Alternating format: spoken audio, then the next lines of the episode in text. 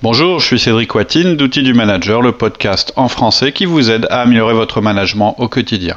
Aujourd'hui, mon collaborateur démissionne, quatrième partie.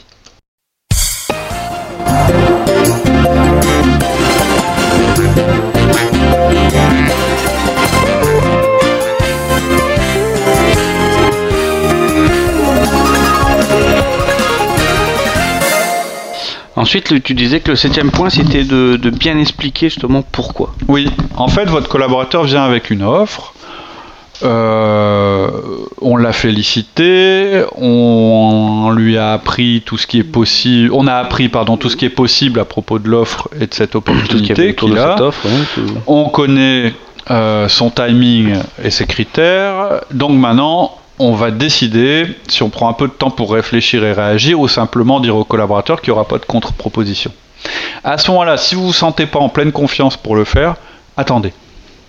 Prenez des notes, construisez votre argumentaire, mettez ça par écrit, pratiquez votre discours. Je sais que ça peut paraître étonnant, mais ça fait pas de mal. À voix haute.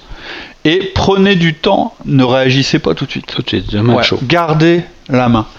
Euh, on a vu que c'était une décision importante. Pour une décision importante, surtout en termes de management, on en a déjà parlé pour d'autres choses, hein, euh, c'est pas mal de laisser passer une nuit. On en a parlé, je sais pas si tu te souviens, à propos de la sanction. C'est même une règle dans mon entreprise, c'est on sanctionne jamais quelqu'un tout de suite. C'est-à-dire c'est jamais bon bah t'as fait ça, as...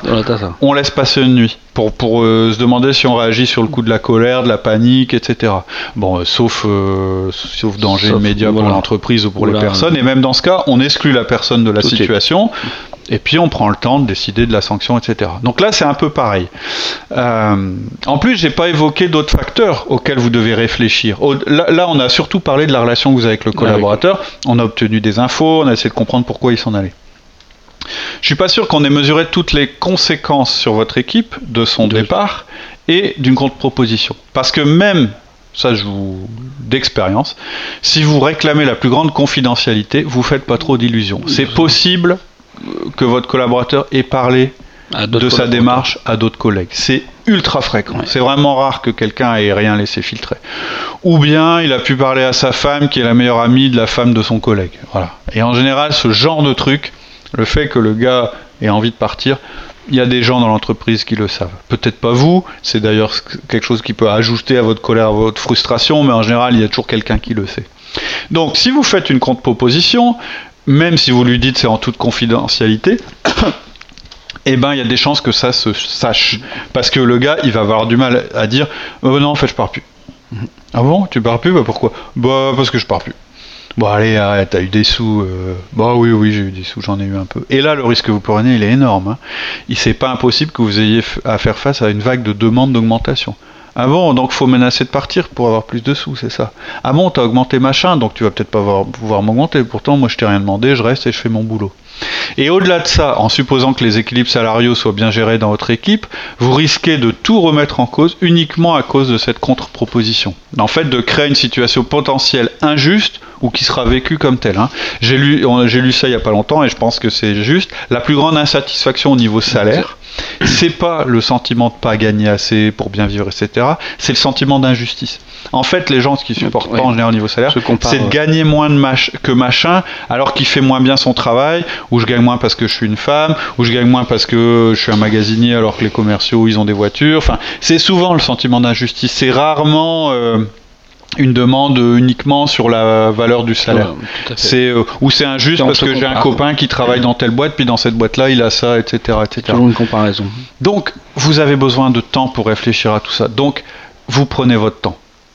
Alors, bien sûr, votre collaborateur, lui, il va tenter de vous expliquer que c'est un problème pour lui de ne pas avoir une réponse tout de suite. Lui, il est, il est dans les starting blocks, il veut s'en aller, etc. Il veut savoir. Et donc, comme souvent, hein, on en a déjà parlé, euh, je crois, à propos du podcast sur euh, ayez réponse à tout, etc. Ne vous laissez pas dicter le sens de l'urgence. Le sens de l'urgence, c'est vous qui le déterminez. Vous pouvez même lui retourner l'argument. C'est euh, la question pourquoi il est comme ça votre collaborateur? C'est peut-être parce qu'il est dans les starting blocks ou c'est peut-être parce que c'est souvent une technique qui est employée par les recruteurs. Le recruteur qui leur dit ah oui monsieur là faut décider, hein faut me donner la réponse euh, plusieurs, maintenant. hein. Là, ça y est, hein, euh, euh, nous on est pressé maintenant, on est re- pressé que vous nous rejoigniez. Donc vous pouvez le recruter. Le, le- Moi, moi, j'ai déjà utilisé ça auprès d'un collaborateur qui me donnait une échéance de départ qui correspondait pas à ce que je voulais moi. J'avais pas forcément envie de le garder. Par contre, j'avais pas envie qu'il parte aussi vite. C'est de dire ah bah attendez, si vous veulent vraiment, ils peuvent attendre quand même. Vous croyez pas? Enfin, moi je sais pas, ça me paraît bizarre. Vous trouvez pas Vous devez retourner l'argument. Là, ça y est, vous êtes en train de négocier, vous êtes en train de parler, vous devez être préparé et vous devez prendre l'avantage du, du temps. C'est vous qui devez dicter le rythme maintenant. D'accord. Donc en finale, donc sur le sur le set, donc on doit expliquer pourquoi. Ouais. Donc alors quel discours on peut on peut tenir? Quand, quand on a décidé. justement de pas faire cette contre-proposition. Alors, je vous donne un exemple. C'est vraiment un exemple. C'est-à-dire que, ouais. franchement, je peux pas vous donner. Euh, ça, ça dépend le contexte, ça dépend complètement. on est. Donc, ça je vais vous donner un exemple. Je vais vous donner un premier Ça exemple donne une idée. où la première, le premier cas dont on parlait tout à l'heure, où c'est vraiment une personne bah, qu'on veut vraiment, vraiment, vraiment garder, même si on veut pas lui faire de contre-proposition parce qu'on sait que c'est pas comme ça qu'on va la, la garder. Donc c'est mon premier cas. Euh, on va développer beaucoup. Dans un second cas, je vais vous dire euh, la personne est moins stratégique, vous avez pas envie de trop rentrer dans les détails, et je vous ferai un, direct. deux- un- un autre discours. En premier discours, vous voulez garder la personne. Donc voilà, vous démarrez, vous êtes clair. Bon voilà, écoute, j'ai bien réfléchi à nos conversations, ce qu'on s'est dit, j'ai décidé de pas te faire de contre-proposition. Mais j'aimerais bien que tu restes quand même. Je, de toute façon, je pense pas pouvoir concurrencer euh, cette offre. Je suis conscient que tu es bon dans ton poste, tu as des super compétences. Je pense que tu trouveras toujours des opportunités. Euh, Si c'est pas celle-là, ce sera une autre. Je suis même content que tu aies trouvé.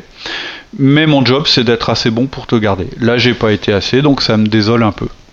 Vous pouvez juste dire ça? Ou vous pouvez développer un peu plus, c'est à vous de juger. À propos de la contre-proposition, de toute façon, d'une manière générale, j'en fais jamais. Par principe, une contre-proposition, ça veut dire qu'on va pouvoir garder la personne, mais de manière temporaire. Ça masque souvent d'autres aspects que la rémunération, qui sont vraiment difficiles à changer. Je veux pas te berner, et donc ça veut dire qu'à moyen terme, de toute façon, je te perds. Si c'est juste une question d'argent, de toute façon, je te perds. Mais euh, si à présent je t'ai pas convaincu, je vois pas comment on va changer cette situation. Je vais faire de mon mieux pour travailler sur les aspects qu'on a évoqués, sur lesquels j'ai du pouvoir, mais encore une fois, je ferai pas de contre-proposition. Je ferai tout pour que ça se passe mieux, qu'on communique mieux, mais voilà, je peux je peux pas le faire. Et puis vous pouvez aller Encore plus. encore plus loin, si vous sentez que vous avez une oreille attentive, dire mais je voudrais que tu restes quand même, sans contre-proposition.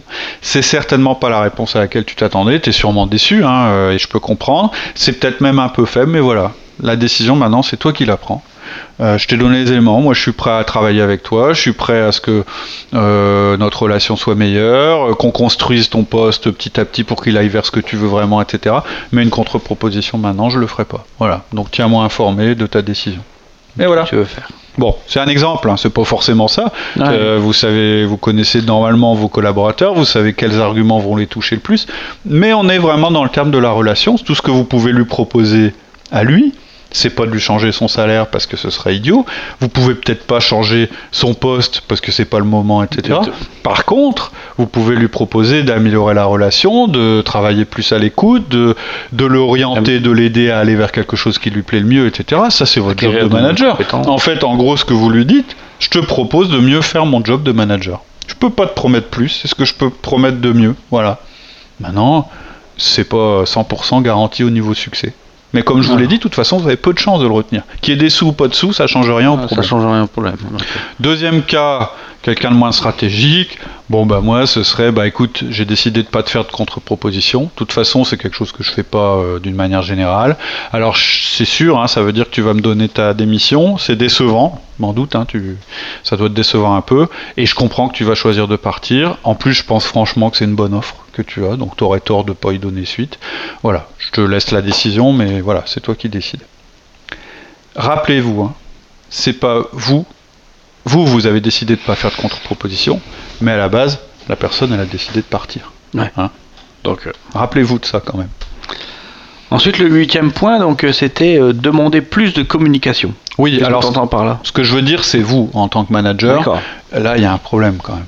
Si quelqu'un, si, si vous en êtes arrivé là avec cette personne, il y a quand même un problème au niveau communication. Si vous l'avez pas senti venir, si c'est pas un départ concerté, C'est pas etc., eu il y a- plusieurs appels du pied ou des choses voilà, comme ça. a- il y a quand même un souci. Donc, le problème avec des situations comme ça, c'est qu'elles vous mettent dans un état un peu dramatique. Tout d'un coup, vous vous dites Oh non, je peux pas me permettre de perdre quelqu'un maintenant. Et c'est souvent, c'est ce que je disais au début, ça qui nous pousse de ré- à répondre de manière similaire, dramatiquement et soudainement.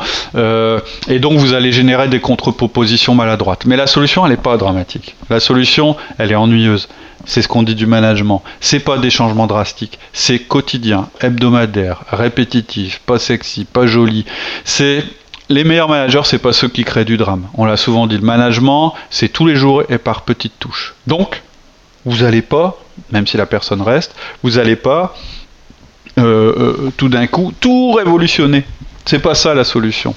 Vous allez débuter un processus qui va vous permettre de récupérer de l'erreur qui a conduit à cette situation. L'erreur, c'est quoi? C'est de ne pas avoir une relation assez forte pour détecter qu'un de vos collaborateurs allait vous quitter et pour, par petites touches, modifier son environnement ou bien vous adapter euh, petit à petit pour que ça convienne mieux à la fois à l'entreprise et à lui sauf dans le cas où c'est pas possible. Et dans ce cas-là, vous l'avez détecté, vous savez tous les deux que ça va arriver, et vous avez déjà réfléchi tous les deux à la manière dont vous allez le remplacer, etc., etc.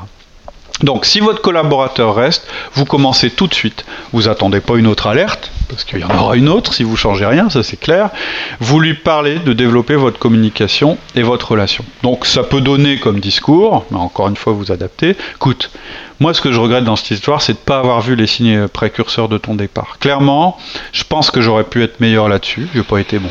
Euh, j'aurais dû voir les signaux. Et je suis parti bêtement du principe que la plupart des gens pensent comme moi et ne pensent pas à partir. Mais je devrais, je devrais pas être comme ça et j'espère que je vais pas tomber à nouveau dans ce piège. Je crois qu'on doit travailler ensemble. Donc ça m'aiderait beaucoup que tu parles davantage de ce que tu veux, de tes objectifs. D'ailleurs, dans le 1-1, la dernière partie du 1-1, elle est consacrée à ces choses-là, même si on n'en parle pas à chaque fois. Et de la manière dont on peut construire ça ensemble. J'ai pas tous les pouvoirs, je peux pas faire n'importe quoi. T'as bien vu au niveau salaire, de toute façon, c'était pas possible et je pense que c'était pas intelligent. J'ai pas de baguette magique, j'aimerais bien en avoir une, mais j'en ai pas. Mais plus tu m'informes à temps, plus tu me dis, tiens, j'ai un problème à tel niveau, tel niveau, plus on va pouvoir préparer les choses ensemble. Est-ce on qu'on peut partir sur ce principe? Voilà, vous allez devoir faire ça. Alors ça vous paraît peut-être un peu dur de parler comme ça, parce que vous allez un peu rafaler votre fierté, alors que vous êtes fier quand même d'avoir gardé la personne sans, sans dépenser, mais vous allez quand même devoir admettre vos erreurs auprès de votre collaborateur. Et je pense qu'il vaut mieux une petite gêne comme ça plutôt qu'une rupture brutale. Brutal. D'accord.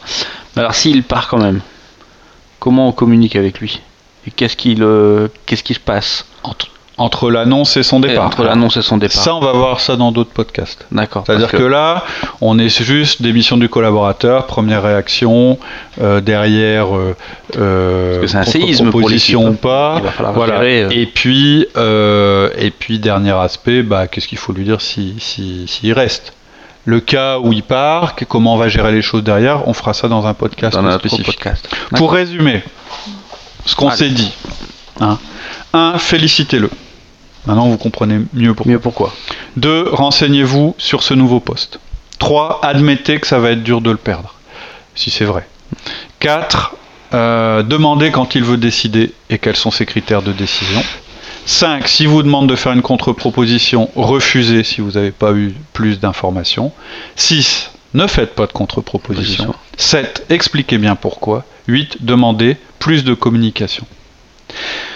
C'est pas parce qu'on se sent coupable de ne pas avoir prévu le phénomène qu'on doit prendre une décision précipitée. La plupart des contre-propositions échouent, elles prennent du temps, elles vous font dépenser le capital crédibilité vis-à-vis de votre patron, et dépenser votre capital crédibilité pour un collaborateur qui a choisi de ne pas communiquer avec vous et qui menace de vous quitter, c'est rarement une bonne option stratégique. Il faut vous dire, il faut vous dire ça. D'accord. Voilà. Eh bien, merci Cédric. Voilà, si vous avez des réactions, hein, vous n'êtes pas obligé d'être d'accord avec euh, tout ce qu'on dit, vous avez peut-être des arguments à faire valoir, peut-être même citer des cas où la contre-proposition a fonctionné et que ça a été merveilleux. N'hésitez pas, vous venez sur notre site, euh, donc notre site c'est www.outildumanager.com avec un S à outils et tout collé. www.outildumanager.com. À bientôt. Merci beaucoup. Au revoir. À très bientôt. Au revoir.